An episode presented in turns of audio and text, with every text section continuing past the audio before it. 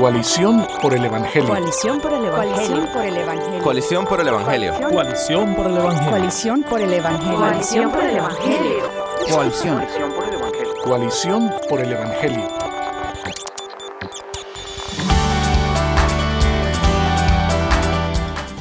Muy buenos días y muy buenas tardes para todos los que nos escuchan. Esta es Coalición por el Evangelio Radio. De esta parte está Jairon Amnun desde los estudios de Radio Eternidad aquí en República Dominicana y soy director ejecutivo de Coalición por el Evangelio. En el día de hoy vamos a estar hablando acerca de un tema cercano tanto al corazón de Dios como al corazón de la iglesia y es la predicación. Estamos pensando en cómo debemos predicar, qué es predicar de hecho y de hecho cómo predicar de una manera que glorifique a Dios a través de Cristo Jesús en el poder del Espíritu. Y para eso no pudimos pensar en un mejor invitado que el pastor Sugel Michelén, quien recientemente acaba de publicar un libro exactamente sobre este tema, sobre la predicación, titulado De parte de Dios y delante de Dios. Pastor Sugel, ¿usted nos puede contar un poco de quién es usted? Eh, bueno, ya dijiste, ¿verdad? Que mi nombre es Sugel Michelén. Esa la sabemos. Tengo, sí. Um, conocí al Señor en verano del 77, o sea que este verano estoy cumpliendo 39 años de caminar con el Señor. Gloria a Dios. Eh, como pastor, tengo 34 años, eh, 33 de los cuales eh, como siendo parte del cuerpo pastoral de, de Iglesia Bíblica del Señor Jesucristo aquí en Santo Domingo, República Dominicana. Y básicamente mi tarea es exponer regularmente la palabra los domingos en la mañana. Gracias al Señor. Y Sugel, ¿me dices un poco de tu vida familiar? Bueno, estoy casado con Gloria, tengo tres hijos, cuatro, cuatro, ah, cuatro nietos.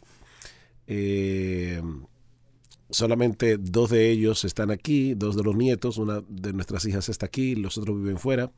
Así que Gloria y yo estamos ya con el nido vacío hace ya un buen tiempo. ¿Y ya perdonas a tus hijos que se llevaron a tus nietos? sí, claro que sí. Esa es la obra del Señor. Totalmente, claro, sí, sí, totalmente. Bueno, Sugel, vamos directo al tema entonces. Estamos hablando sobre predicación. Y no se me ocurre un mejor pasaje para empezar que 2 Timoteo, segunda Timoteo 4.2. Predica la palabra, insiste a tiempo y fuera de tiempo. Amonesta, reprende, exhorta con mucha paciencia e instrucción. Sugel, ¿qué es predicar? ¿Qué es predicar la palabra? Bueno, básicamente es exponer a viva voz lo que un pasaje de las escrituras contiene, lo que el Espíritu Santo quería comunicar a través de ese pasaje de las escrituras. Pero la predicación tiene un formato muy particular, o sea, el, predicador no está conversando, no está dialogando con el auditorio. Eh, la palabra que se usa allí es queruso, que es el, el que proclama como un heraldo las buenas nuevas de Dios. En el Nuevo Testamento se habla del predicador como un embajador, se habla del predicador como un, como un heraldo de Dios, como un portavoz de Dios. Eh, en ese sentido, eh, el predicador cuando sube al púlpito lo hace como un mensajero de Dios para proclamar lo que él ha decretado, lo que él ha revelado en su palabra. O sea que el predicador, si está haciendo su trabajo correctamente, está contando con la autoridad y el respaldo de Dios, ¿no es cierto? Absolutamente. La, predicación que no tiene autoridad no es predicación. Yo, no puedo subir al púlpito en mi nombre, sino en el nombre de Dios. Si yo fuera en mi nombre, yo no tendría ninguna autoridad.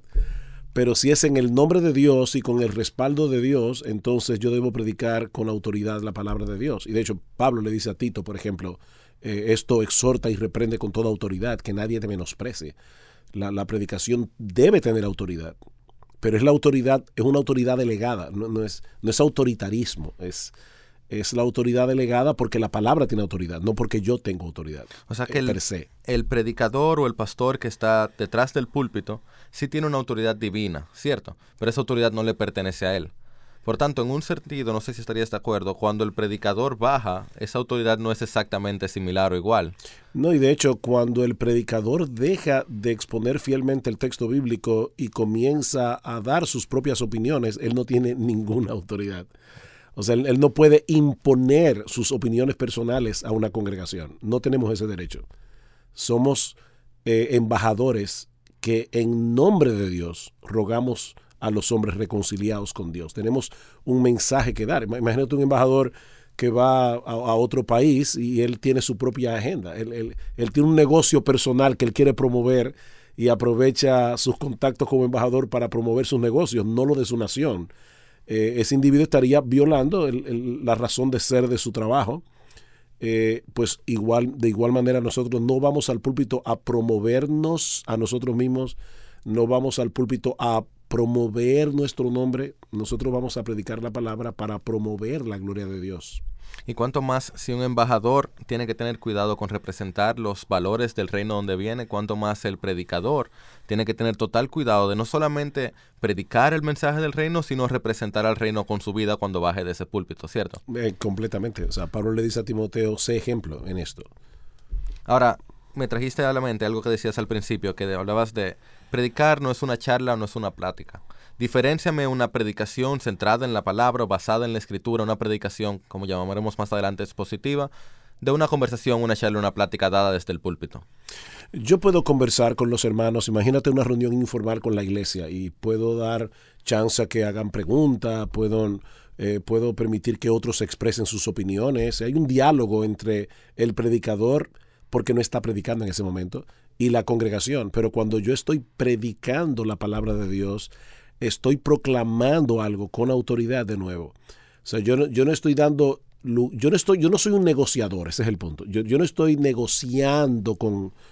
A ver si el otro acepta lo que tú le estás e, diciendo. Exacto, no, no estamos en una mesa de negociaciones. Después de haber estudiado un pasaje de las escrituras, el predicador viene al púlpito y dice, esto es lo que dice el Señor en su palabra.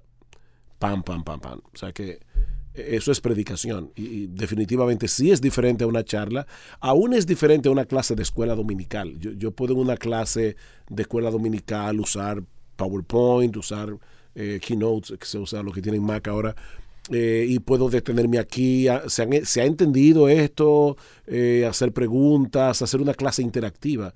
La predicación es otra cosa. es una proclamación de parte de un heraldo, de parte de un portavoz. Y en esta generación, el que no aprecia la autoridad, esa generación que desde que le habla autoridad, esa generación posmodernista, te dice, no, no, no, tú, tú no me estás hablando en mi, lenguaje del amor o en el lenguaje de mi corazón. ¿Por qué predicarle a ellos en vez de dialogar con ellos? Si después de todo, con el Internet, todo el mundo tiene mucho conocimiento sobre muchas cosas. Ok, yo te diría eso, eh, primero un argumento bíblico y luego un argumento eh, actual. El argumento bíblico es cuando la predicación fue usada por la iglesia en el primer siglo, tampoco era nada popular. Eh, cuando nosotros vemos el contexto en el que nace la iglesia cristiana, que básicamente era rodeada de la cultura greco-romana y la cultura judía, ninguna de esas culturas aceptaba la predicación. Para el, griego, por ejemplo, eh, el griego apreciaba la oratoria, el, griego apreciaba la retórica. Cuando venía un predicador, comunicándole en un lenguaje claro, directo, sencillo, lo que Cristo había hecho en la cruz del Calvario para salvar a los pecadores, Pablo dice en 1 Corintios 1, eso para el griego es una tontería. El judío quería milagros, el judío quería cosas espectaculares, quería ver un cojo levantarse, quería ver a un ciego comenzar a ver, y Pablo dice, los, griegos, los judíos buscan señales, pero nosotros predicamos a Cristo crucificado. Así que la predicación no estaba de moda tampoco cuando los apóstoles comenzaron la iglesia o cuando Cristo comenzó la iglesia a través del grupo apostólico. Ahora, fíjate en algo interesante en el día de hoy. Eh, nosotros encontramos en, Internet cosas como TED Talk. Eh, son personas que se paran allí por 20, 25 minutos y dan una charla, no es una conversación, ellos dan una charla acerca de un tema y hay un montón de personas escuchando. ¿Qué te dice eso? Que por más posmoderna que sea esta generación, el hombre sigue siendo hombre eh, y, puede ser alcanzado con una exposición. Eh, puede ser alcanzado. Y si tú le sumas a eso el poder del Espíritu Santo que es capaz de capturar la atención del oyente, como hizo el Señor, por ejemplo, con Lidia, la vendedora de púrpura. Mientras Pablo le hablaba, el Espíritu Santo le abría el corazón y dice para que estuviera atenta a lo que Pablo decía. Entonces van a haber posmodernos que no van a estar atentos y van a haber posmodernos que van a escuchar y se van a convertir. Y gloria a Dios por eso, porque si no fuera por el Espíritu Santo, nuestra predicación carece de poder. Absolutamente. Así nos dice el, apóstol Pablo cuando escribe en 1 Corintios 2, 4 al 5. Mi mensaje y mi predicación no fueron con palabras persuasivas de sabiduría, sino con demostración del Espíritu y de poder. ¿Para qué? ¿Por qué Pablo se, enfocó en el Espíritu, en predicar con la, la, demostración del Espíritu y de poder? Para que la fe de ustedes no descanse en la sabiduría de los hombres, o en lo lindo que habla tal persona, qué linda plática hace, mira cómo toca mi corazón, sino que descanse en el poder de Dios. Y en Tesalonicenses, la primera carta, Pablo dice, yo sé que ustedes son elegidos de Dios porque nuestra predicación no vino a vosotros en palabras solamente. O sea, la predicación es en palabras, evidentemente.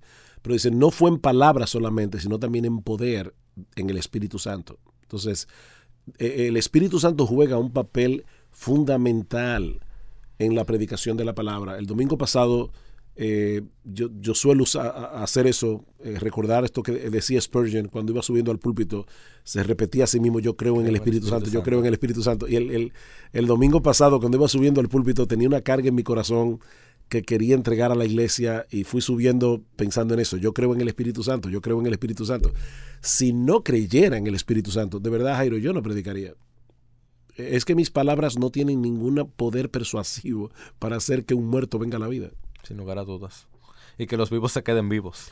Exactamente. Y que los vivos se queden vivos y no mueran inmediatamente. Sugel, vamos a hablar un poquito de temas, un tema técnico, pero de vital importancia. Diferenciame, por favor, la predicación expositiva de la predicación temática. Dame una definición, háblame un poquito de qué es una y qué es otra, porque muchos de los que nos escuchan dicen, esto no es lo que yo veo cada domingo, o lo que yo he hecho cada domingo bueno, tal como el nombre lo dice, la predicación temática es una predicación que toma un tema de las escrituras. Vamos a decir, vamos a hablar de la ansiedad. ¿Cómo, cómo nosotros podemos lidiar con la ansiedad? Yo puedo tomar un texto bíblico como Mateo, eh, capítulo 6, y hablar a través de ese texto de la ansiedad, pero también puedo ver la ansiedad a través de todas las escrituras, los textos que hablan del tema y presentar el tema. O vamos a hablar acerca de la importancia de la iglesia local, eso es un tema. O vamos a hablar acerca del pecado. Y eso tiene su lugar en la vida de la iglesia. Eh, había un eh, experto en homilética del pasado que decía, predica temático una vez cada cinco años y luego arrepiéntete de haberlo hecho. Yo creo que eso es una exageración. Yo creo que la predicación temática tiene su lugar. Hay, hay temas que nosotros debemos tratar con la iglesia. Siempre y cuando sea predicación, como tú mencionabas. Voy ahora a eso. Pero antes de llegar a la predicación expositiva, quiero decir que la predicación temática es muy difícil de hacer. Es difícil porque tú tienes que estar seguro de que todos los textos que tú estás citando como parte de ese tema realmente hablan de ese tema. Cuando tú estás predicando de un solo pasaje de las escrituras, ya tú tienes el contexto, tú tienes el, eh, por, por, ejemplo, si es una carta del Nuevo Testamento, cuál es el tema de la carta, por qué Pablo, Pedro Juan escribió esto, y tú te apegas a ese contexto inmediato del texto. Pero cuando predicas temático, tú tienes que estar seguro de que todos esos textos que tú has usado para armar tu estructura, en verdad en su contexto hablaban de ese tema. Entonces la predicación temática debe ser expositiva en el sentido de que debe exponer lo que todos esos textos realmente enseñan acerca de ese tema. Y por tanto requiere mucho tiempo de preparación para hacerlo de una manera que honre a la palabra y honre al Señor. Honestamente, Jairo, yo prefiero predicar 50 sermones expositivos y uno temático. No es que ese es el, eh, pero ya sabían, uno al año. no, yo predico más sermones temáticos que eso al año, pero quiero decir en cuanto a preferencia, definitivamente yo, yo me siento mucho más cómodo predicando expositivamente. vamos a la predicación expositiva. Algunas personas piensan que predicar expositivo es tomar un libro completo de la Biblia e ir versículo por versículo, pero realmente tú puedes predicar expositivamente y consecutivamente de un libro de la Biblia pero también puedes tomar un pasaje de las escrituras y predicar acerca de ese pasaje. Lo que hace la predicación expositiva es que expone lo que el texto realmente enseña. Como dice Mark Dever, que es la, definición más sencilla de predicación expositiva, es ese tipo de predicación donde el mensaje del texto es el mensaje del sermón. El punto del texto es el punto del sermón. Eh, y, es el punto que se aplica al oyente sin duda. Eh, no, estamos eh, amparando en un texto bíblico para decir a la iglesia lo que yo quiero decir a la iglesia, sino que más bien estamos tratando de ver qué es lo que el Espíritu Santo quería decir en ese texto a la iglesia en el día de hoy. Entonces la predicación expositiva expone el texto. Por supuesto, la predicación expositiva consecutiva tiene una ventaja. La Biblia no se escribió ni por temas, ni son textos aislados. Dios envió libros. Y cuando tú predicas de un libro completo de las escrituras, le estás enseñando indirectamente a la iglesia a leer su propia Biblia, a, hacer sus propios estudios. Le estás enseñando a la iglesia lo que ese texto dice en su contexto.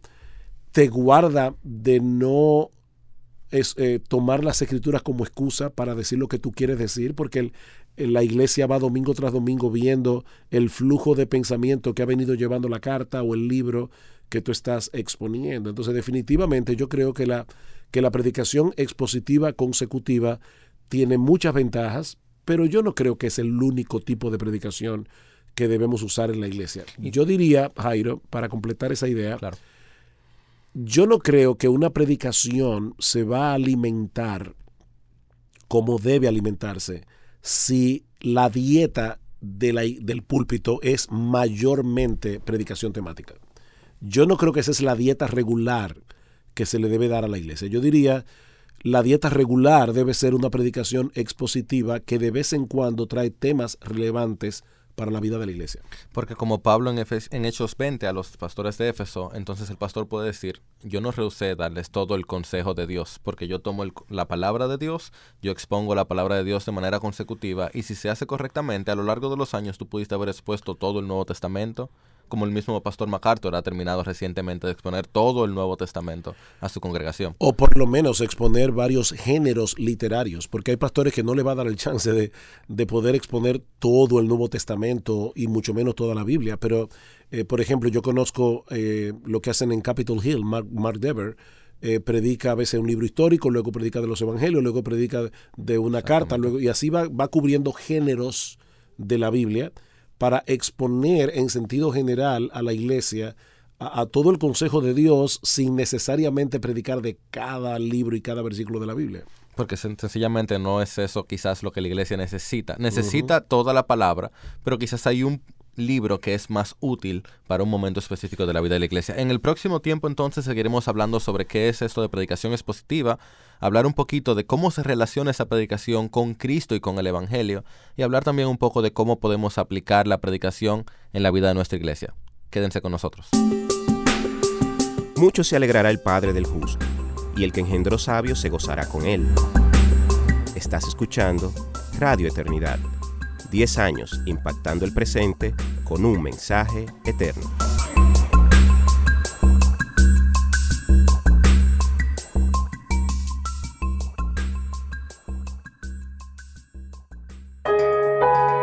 El hijo del sabio recibe el consejo del padre, mas el burlador no escucha las reprensiones. Estás escuchando Radio Eternidad 10 años impactando el presente con un mensaje eterno.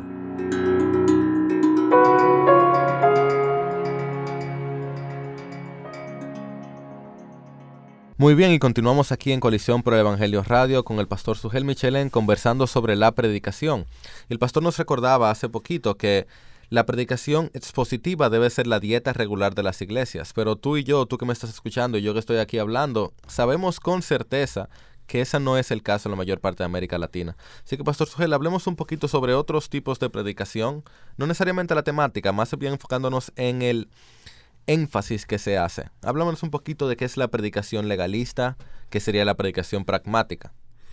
Eh, eh, oí una vez a un predicador que decía que el mayor problema de los predicadores en el día de hoy es que no están llenando las necesidades de la gente en la iglesia. Y, yo pensaba, yo creo que el mayor problema de la predicación del día de hoy es que muchos creen que tienen que llenar las necesidades de la gente.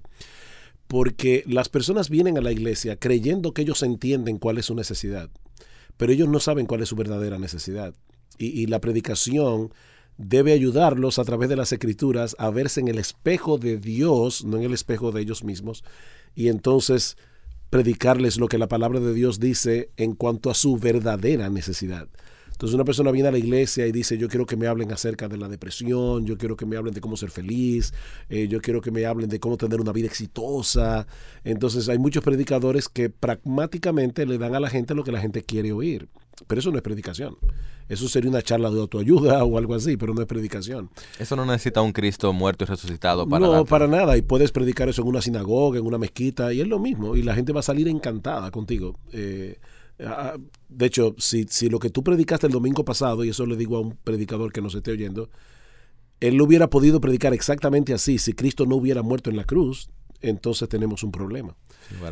Eh, en cuanto a la predicación legalista, definitivamente eh, hay predicadores que piensan que su función es hacer que la gente camine recto en la iglesia. Y entonces ellos están preocupados porque hay gente mundana en la iglesia. Todas las iglesias hay personas que están coqueteando con el mundo y entonces convierten la predicación en, una diatriba en contra de eh, el baile, en contra de esto, en contra de aquello y no sé cuántas cosas más. Pero nosotros creemos en el poder santificador de la palabra de Dios. Cristo dijo en Juan 17, 17, Padre, santifícalos en tu verdad, tu palabra es verdad. Si nosotros creemos en el poder santificador de la palabra de Dios, debemos predicar la palabra de Dios y dejar que el Espíritu Santo use esa palabra para cambiar y transformar la vida de los inconversos y la vida de los creyentes. Entonces yo, yo creo que la predicación legalista es uno de los grandes daños que se le hace a una iglesia, en el, eh, que se le puede hacer una iglesia eh, en el día de hoy, en cualquier época. Y mira qué sucede, que es que la predicación legalista luce por fuera, para el no entendido, luce sabio, porque le está diciendo a la gente, compórtate según el estándar de Dios, y está motivando a la congregación a obedecer para entonces agradar a Dios o recibir el favor de Dios. La predicación pragmática también luce, hasta luce buena, porque está diciendo a la gente, tú vas a obtener buenos resultados y tu familia va a estar bien y tú vas a tener paz. Ahora, compárame el énfasis de la predicación legalista o comparemos el énfasis de la predicación legalista y temática con la predicación cristocéntrica. Ok, si tú examinas la predicación de Cristo, Cristo hablaba de Cristo. Eh, Cristo era cristocéntrico. Así es. Y en, Lucas capítulo 24 está el famoso texto de la conversación del Señor con los discípulos que iban camino en Maús y ellos se van quejando porque ellos creían que este Jesús era el que iba a redimir a Israel y el Señor les dice, oh insensatos y tardos de corazón para creer todo lo que los profetas han dicho. Y dice que comenzando desde Moisés y siguiendo por todos los profetas, les declaraba en todas las escrituras lo que de él decían. Y esta fue la clave que el Señor le dio a los apóstoles para que ellos pudieran interpretar el Antiguo Testamento. Cuando nosotros leemos el Nuevo Testamento, es evidente que los apóstoles captaron el asunto, porque ellos interpretaban el Antiguo Testamento a la luz del Evangelio y lo que había sucedido en la cruz. Ellos leían los textos del Antiguo Testamento con esos nuevos lentes que el Señor les había dado. Entonces, en ese sentido, la predicación debe ser cristocéntrica porque la Biblia es cristocéntrica. Eh, Pablo dice en 1 Corintios 2, tú lo citaste hace un momento, me propuse no saber entre vosotros cosa alguna, sino a Jesucristo y a este crucificado. Y hablándole a Timoteo, tú comenzaste con 1 Timoteo 4.2, predica la palabra, pero un poquito más atrás, Pablo le dice a Timoteo, van a surgir falsos maestros en la iglesia, pero tú has seguido mi doctrina. Tú persiste en lo que has aprendido, porque desde la niñez tú has sabido las sagradas escrituras, las cuales te pueden hacer sabio para la salvación que es por la fe en Cristo Jesús. Y ahí es que dice, predica la palabra. Toda escritura es inspirada, predica, la palabra. la palabra. Exacto. Es evidente que Pablo no le estaba hablando a Timoteo del Nuevo Testamento, porque cuando Timoteo era un niño, el Nuevo Testamento ni siquiera se había comenzado a escribir. Así que cuando Pablo le dice, tú has sido enseñado en las escrituras, las cuales te pueden hacer sabio para la salvación por la fe que es en Cristo Jesús, lo que Pablo está diciendo es, Timoteo, si tú entiendes bien las escrituras, ellas te van a llevar a Cristo. Ahora, hay algo importantísimo aquí, Jairo, que debemos enfatizar y, que hablamos un poco de eso en el libro.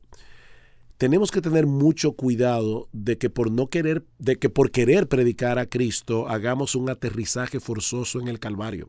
Exactamente a eso quería llevarte, Soel. Exactamente ese tema teníamos que tratar. Queremos ser expositivos, queremos exponer el texto de las Escrituras hay textos que no parecen tener una mención. O sea, no pondrás bozal al buey que trilla. ¿Cómo yo conecto eso? ¿Cómo yo expongo eso? Y a la vez soy cristocéntrico. Entonces, háblame un poquito de cómo yo, un nuevo predicador, estoy empezando a predicar, cómo yo puedo ser fiel en exponer la escritura, exponer la palabra de Dios y a la vez poder ser fiel al, al centro de la escritura que es Cristo Jesús. Yo debo predicar la Biblia recordando todo el tiempo que hay una gran historia que corre a lo largo de toda la Biblia. Y yo debo predicar aún esos textos a la luz de esa gran historia. Y debo preguntarme, ¿en cómo encaja esto el libro de los jueces? Tú ves fracaso tras fracaso tras fracaso y el libro termina diciendo, en aquellos días no había rey en Israel, cada cual hacía, lo, que bien le parecía. ¿Dónde está Jesús en el vellón de Gedeón? ¿Dónde está Jesús en la eh, muela de, de, asno que usó Sansón para matar a los filisteos? Yo puedo comenzar a decir, bueno, así de poderoso es Jesús y quién sabe cuántas cosas yo puedo sacar del texto. Y termino cantando que Cristo es mi superhéroe. Exactamente. Pero en realidad, eh, lo que yo puedo llevar esa predicación a Jesús haciendo ver a mis oyentes que ese libro me muestra en una forma muy clara que el hombre no puede gobernarse a sí mismo, que, que Israel necesitaba la llegada de un rey. Cada cual hacía lo que bien le parecía porque no había rey en Israel. Pero entonces llegamos a la monarquía, Jairo, ¿y qué encontramos? Rey tras rey tras rey, aún los mejores como David, que hicieron cosas que fueron horribles. ¿Qué nos dice eso? Que el rey que estamos esperando en el libro de los jueces no era David tampoco, no era Salomón. El rey que estábamos esperando era Jesús. Entonces, el Antiguo Testamento nos muestra a un pueblo que tiene a Dios como su Dios, que tiene la ley moral perfecta de Dios como su ley y fracasa como quiera, porque necesitaban un Salvador y ese Salvador es Jesús. Así que el Antiguo Testamento nos prepara para esperar a Cristo, para la llegada de Cristo. Pero Cristo no está debajo de cada piedra del Antiguo Testamento, ni detrás de cada árbol del Antiguo Testamento. Y hay que tener cuidado de no espiritualizar las escrituras para hablar de Cristo. Y sin lugar a dudas, nosotros no somos los apóstoles quienes podían, debajo del mismo poder del Espíritu de Dios, podían encontrar a Cristo en lugares que quizás, de hecho, no tú y yo no encontraríamos. Primero a los Corintios 10 dice que la piedra que golpearon los israelitas era Cristo. Entonces, cuando yo vea que alguien golpeó una piedra en Génesis, yo no voy a decir que golpearon a Cristo, porque yo no soy el apóstol Pablo, ¿no es cierto? Sí, pero también Pablo yo creo que simplemente aplicó la teología bíblica aquí para ver a Cristo realmente donde Cristo estaba, porque cuando uno va a Éxodo 17, que es el pasaje que cita 1 Corintios 10, Jehová dice que él se puso en la peña de Oreb y le pidió a, a, Moisés que la golpeara. Así que Pablo estaba no espiritualizando el Antiguo Testamento, sino interpretándolo correctamente. Es como Mateo capítulo 2, dice que José y María tienen que salir huyendo hacia Egipto para que se cumpliera la escritura de Egipto llamé a mi hijo. Tú vas a, a, Oseas capítulo 11 y dice, pero ese texto no está hablando acerca de Cristo, está hablando acerca del pueblo de Israel. Inclusive está hablando de Israel cuando salió de Egipto en el Éxodo. ¿Qué derecho tenía Mateo inspirado por el Espíritu Santo, de aplicar ese texto a Cristo. Porque Mateo era un buen teólogo bíblico, él sabía que Adán era el hombre perfecto que Dios creó y que cayó en pecado, y luego Dios escoge a Abraham para ser una nación a través de la cual es, eh, eh, él iba a llevar a cabo la obra que Adán debió haber hecho como un corregente de Dios en la tierra, como un rey y sacerdote, pero también Israel fracasó. Así que viene Cristo, Cristo es el, el que hace lo que Adán no hizo, lo que Israel no hizo, Él es el verdadero Hijo de Dios, Él, todo lo demás era sombra del Hijo y por lo tanto no hay una espiritualización, hay una correcta interpretación del texto. Pero para eso tú necesitas conocer, vuelvo y repito, la teología bíblica, que no es más que el desarrollo de la historia redentora desde la promesa de Génesis 3.15 hasta el final de las escrituras, cómo se va desarrollando esa gran promesa de redención porque es de eso que se trata la Biblia. Y sin lugar a dudas, este tipo de predicación sí requiere mucha preparación. Pero la diferencia con compararme en el púlpito y hablar un poquito un par de historias y cosas que yo supe y luego aplicarlas a la vida de la fe, es que cuando, tú haces eso, cuando tú te sientas a estudiar la escritura y luego tú predicas la escritura, tú cuentas con el favor de Dios. Dios está respaldando lo que tú estás haciendo. Predicar no es nada fácil. Primera Timoteo 5:17 dice, los ancianos que gobiernan bien sean tenidos por dignos de doble honor, mayormente los que trabajan en predicar y enseñar. Y la palabra griega que aparece allí es la misma que se usa en Apocalipsis capítulo 2, versículo 2, cuando el Señor Jesucristo le dice a la iglesia de Éfeso, yo conozco tu arduo trabajo y paciencia.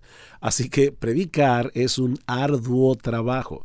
Ahora, es un arduo trabajo que tú tienes que hacerlo bañado en oración. Así es. No dependiendo de ti mismo, pero tienes que hacer tu trabajo. Ahora, con todo eso, Suel, y ahora aquí en público y en el aire te digo que tienes que volver para ayudarnos a nosotros, los nuevos predicadores, a empezar un sermón desde cero. Pero gracias a Dios ya tenemos algo que sí nos ayuda. Hablemos un poquito de este libro, aunque seamos unos minutos, sobre este libro de parte de Dios y delante de Dios, una guía de predicación expositiva. Sugel, ¿por qué de parte de Dios y delante de Dios? ¿Qué tiene que ver eso con la predicación? ese texto, eh, e-, ese título, perdón, está basado en un texto de 2 Corintios 2.17, donde Pablo dice, no somos como muchos que medran falsificando la palabra de Dios o comerciando la palabra de Dios, sino que con sinceridad, como de parte de Dios y delante de Dios, hablamos en Cristo. Entonces, la idea es que el predicador primero está hablando de parte de Dios, como decíamos al principio, él es un embajador, él está proclamando los decretos de Dios en nombre de Dios. Pero en segundo lugar, cuando él predica, él lo está haciendo delante de Dios. Pablo le dice a Timoteo, yo te encarezco delante de Dios y del Señor Jesucristo, que juzgará a los vivos y a los muertos en su manifestación y en su reino, que predica la palabra yo debo predicar con mis ojos puestos en Dios. Él está evaluando mi predicación. Lo que los hermanos digan cuando salgan por la puerta, eso es secundario. Lo importante es lo que diga Dios de mi predicación. O sea que en un sentido mi audiencia es de uno. Sí. Yo tengo una persona en la audiencia a quien yo busco agradar. Exacto. Es, es una audiencia de muchos porque obviamente yo estoy edificando a muchos, pero la audiencia que importa la que tú tienes que tomar en cuenta al final es la de Dios, que está allí evaluando tu predicación. Entonces, Sugel, ¿qué tú quieres que pase con alguien que lea este libro? ¿Qué es lo que tú quieres? ¿Para qué lo escribiste? ¿Qué tú quieres que aprenda una persona que lea este libro? Mira, primariamente el libro fue escrito para predicadores y la idea que yo tenía en mi mente era un predicador en América Latina que a veces no tiene muchos recursos, eh, incluso hay muchos buenos hombres de Dios que no han tenido la oportunidad de ir a un seminario y a veces se amedrentan cuando leen un libro de predicación porque parece demasiado complicado. Eh, hay personas que pueden tal vez usar algunas ayudas griegas, pero a veces ni eso. Entonces, como un pastor que, que, conoce bien su idioma, por lo menos el español, puede hacer una buena exégesis del pasaje y cómo puede de allí preparar un buen sermón, un sermón que sea claro, un sermón que sea relevante, aplicativo, que explique lo que el texto bíblico enseña. Entonces, mi idea primaria era que un predicador vea primero la importancia de la predicación expositiva y, los primeros tres capítulos del libro tratan sobre eso, luego que puedan ver de qué se trata la predicación expositiva, una definición y qué es predicar, predicar en el poder del Espíritu Santo, predicar a Cristo. Y entonces la tercera parte va guiando al lector a preparar un sermón expositivo a medida que va leyendo el libro. Ahora, Jairo, no es únicamente para predicadores. Yo, me he gozado en gran manera porque por lo menos en nuestra iglesia algunos hermanos se me han acercado y me han dicho, yo estoy leyendo el libro. Y me ha sido de bendición porque ahora entiendo mejor la importancia de la predicación que yo estoy recibiendo. Eh, yo creo, Jairo, que mucha mala predicación existe porque hay mucha gente dispuesta a oírla. Entonces yo quisiera que también hermanos que no son predicadores lean el libro. Yo creo que el libro puede ser de ayuda para maestros de escuela dominical, para líderes de grupos pequeños, o por lo menos ese es el deseo de mi corazón. Y así es, y así es. Y eh, puedo decirlo porque no fui quien escribió el libro. El libro es una gran bendición, genuinamente para personas que predican cada domingo en español. Yo creo que es de ver en qué cinco años va a ser una obra requerida, quiere el Señor que así sea. Porque además de, las, además de todos los endosos, creo que este libro en unos cinco años, quiere el Señor, va a ser una gran bendición, va a ser una, algo requerido por las por los todo pastor que hable español que este sea su idioma porque además de los endosos que tiene de personas como D.A. Carson y, y Paul Washer y el pastor Núñez los, las personas a quien yo he podido conversar sobre el libro, que quizás no tienen tantos años predicando, quizás ni siquiera están predicando, se han sentido edificados por el alto estándar que pone sobre el predicador, sobre el púlpito, de exponer la palabra de Dios. Porque definitivamente el Señor en ese libro nos está recordando que lo que hace a un pastor fiel es que es un pastor que predica la palabra y que vive esa palabra. Aunque no sea popular. Aunque no sea popular. Pero como dijimos anteriormente, nuestra audiencia es de uno. Es honrar a ese Señor y hablar de parte de Dios y delante de Dios. Sugel, muchas gracias por tu tiempo, por estar aquí con nosotros en Coalición Radio. este ha sido el episodio número 14 de Coalición por el Evangelio Radio, grabado desde los estudios de Radio Eternidad, hablando sobre la predicación. Muchas gracias a quienes nos escuchan. De este lado, Jairo Namnum. Coalición por el Evangelio. Coalición por el Evangelio. Coalición por el Evangelio. Coalición por el Evangelio. Coalición por el Evangelio. Coalición por el Evangelio. Coalición.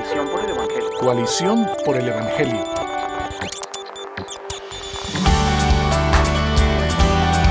Este programa es otra producción de Radio Eternidad.